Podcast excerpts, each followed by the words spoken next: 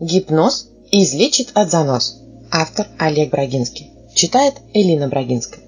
Наибольшее количество мистификаций приписывают измененным состояниям сознания. Трансовая медитация позволяет выглянуть за пределы разума. Аффект смягчает уголовную ответственность. Информационный перегруз вводит в ступор. Гипноз якобы усиливает подверженность внушению. Столетиями жрецы, монахи, лекари, шаманы управляемым трансом подбадривали воинов, облегчали боли, восстанавливали нарушения функций. В XVIII веке Фредерих Месмер раскрутил теорию флюидов, утверждая, что энергия человеческих взаимодействий создает телепатические связи. Животный магнетизм полагался пригодным к накоплению, перераспределению, исцелению. Страждущие соединялись руками в живые цепи, дожидаясь гармонизации. Избыток облегчал душевную напряженность доноров, перетекая к психически ослабленным и угнетенным акцепторам. Пасы, прикосновения и инструкции магнетизера требовались в особых случаях и для состоятельных клиентов. Поверхностного надзора хватало, чтобы люди говорили неизвестными наречиями, трактовали прошлое, предсказывали будущее появились адепты, гораздо видеть сквозь время, стены и живую плоть. Жан Шарко получает добро мучить истеричек. Запускается маховик шоковых воздействий. Припадочных лечат световыми вспышками, температурными перепадами, варьируемым давлением. Мучают электричеством, магнитами, сплавами. В ход идут лекарственные препараты, тактильные раздражители, звуковые волны.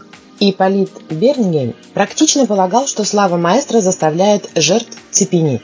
Арсенал воздействия расширяют музыкой, маятниками, спиралями. Изучение невнушаемых повышает роль воображения, способности к фокусировке и гипнабельности испытуемых. Опыты доказывают сохранение памяти, способность вводить в заблуждение, сопротивляться указаниям. Полиция прощается с надеждами, преподнесенными шарлатанами. Эксперименты продолжаются на раках, домашних птицах и кроликах. Зигмунд Фрейд тоже не прошел мимо и увлекся повторными переживаниями. Страсти накалились, когда по миру прокатилась серия операций на сердце с подменой анестезии гипнозом. Апогей – самостоятельное удаление аппендицита участникам 6-й советской антарктической экспедиции Леонидом Рогозовым. Невероятное событие яркой вспышкой затмил эпохальный полет Юрия Гагарина. Очевидцы заявили прессе, когда Рогозов разрезал себе живот, мы чуть в обморок не упали. В 2011 году спецназовец Андрей Кочергин демонстрирует чудеса самообладания. Для видеосюжета спарывает икроножную мышцу и зашивает матрасным швом.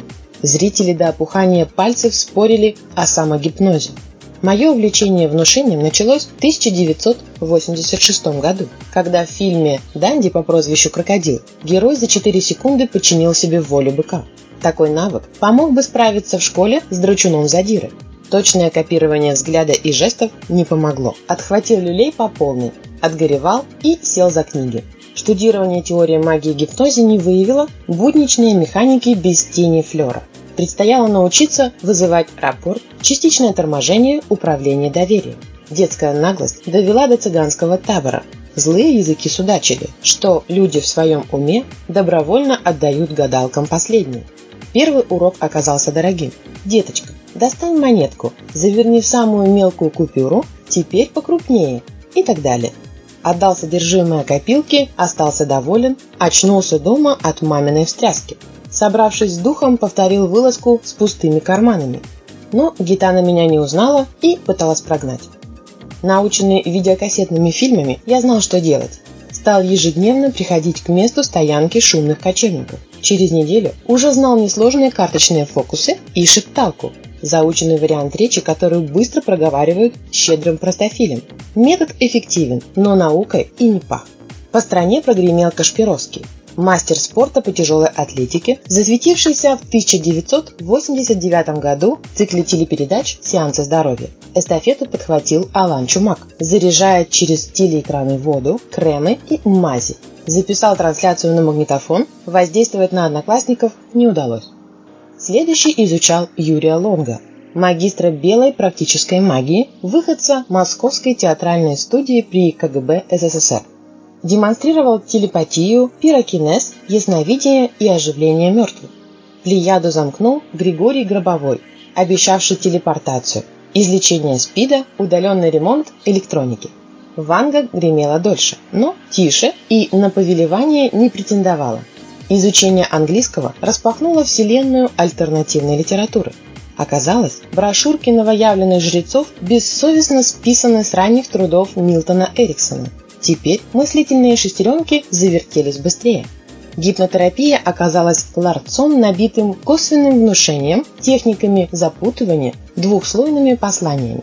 Применение полагалось всеядным. Лечение депрессии, нарушение сна, подверженности азартным играм. Рядом гнездилось НЛП с субличностями, духовные практики, скоростные соблазнения. Рассудок расслоили на бессознательное и критическое восприятие. Гипнотизеру надлежит проникать в первое, минуя второе. Рекомендуется дипломатичное поведение, знание основ этикета, тактичная манера общения. Следует уметь одеваться, слушать, иметь приятный и располагающий внешний вид и голос. Стоит научиться побеждать контактуру, нарушение подвижности суставов и окоченение мышц. Сочетать доброжелательную улыбку с прямым ненавязчивым взглядом и комплиментом на фоне самокритики избегать извинений и проявления неуверенности, скучных подкатов и неуважения к взаимодействию. Начинайте разговор, будто только что прервали. Формируйте благожелательную атмосферу, жонглируйте незаезженными шутками. Максимально возвращайте услышанные слова, оживите лицо, передайте жестом экспрессии. Примите позицию визави, говорите от его имени, втиснитесь в чужую шкуру. Наклоните корпус вперед, поддакивайте – Начинайте мягкую предварительную подготовку. Если получится угостить, еще лучше. Мысли усвоятся вместе с едой. Не затягивайте беседу, чтобы не утомить партнера, но держите темп выше среднего и засыпайте информацией. Мозг испытает перегрузку и расколется, как орех. Кажется, ничего сложного, но это в теории. Пришлось тренироваться, чтобы на экзамене по начертательной геометрии поставили чужую пятерку и растерянно отпустили с Богом. Бывали случаи, закончившиеся менее феерично. Плохо поддаются внушению люди, работающие руками. С интеллигентами проблем не возникает. Завершить опус хочется анекдотом.